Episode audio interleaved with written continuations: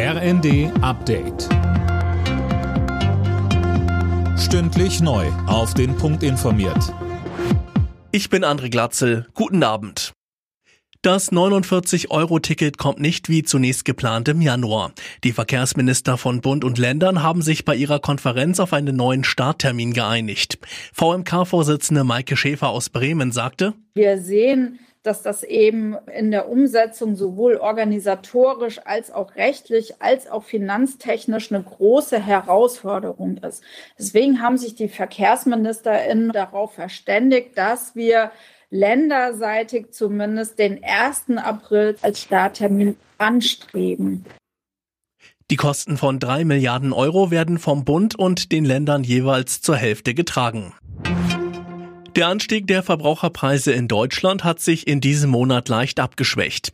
Nach einer Schätzung des Statistischen Bundesamtes wird die Inflationsrate voraussichtlich auf 10 Prozent sinken. Im Oktober hatte die Teuerung noch bei 10,4 Prozent gelegen.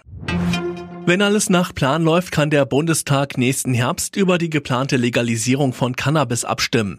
Vorher muss aber noch die EU-Kommission grünes Licht für die Pläne geben. Und damit das klappt, will Bundesgesundheitsminister Lauterbach ein Gutachten erstellen lassen. Wir wollen Cannabis legalisieren, aber mit dem Ziel besserer Kinder- und Jugendschutz und besserer Qualitätsschutz der Konsumenten, aber nicht Ausdehnung des Konsums.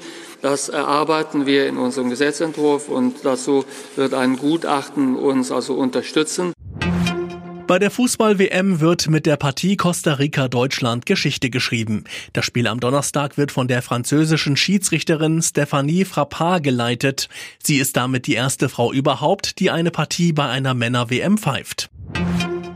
Die Niederlande stehen im Achtelfinale der Fußball-WM. Zum Abschluss der Vorrunde setzte sich das Team mit 2 zu 0 gegen Katar durch. Der Gastgeber ist mit 0 Punkten raus. Ebenfalls weiter ist dagegen Senegal nach einem 2 zu 1 gegen Ecuador. Alle Nachrichten auf rnd.de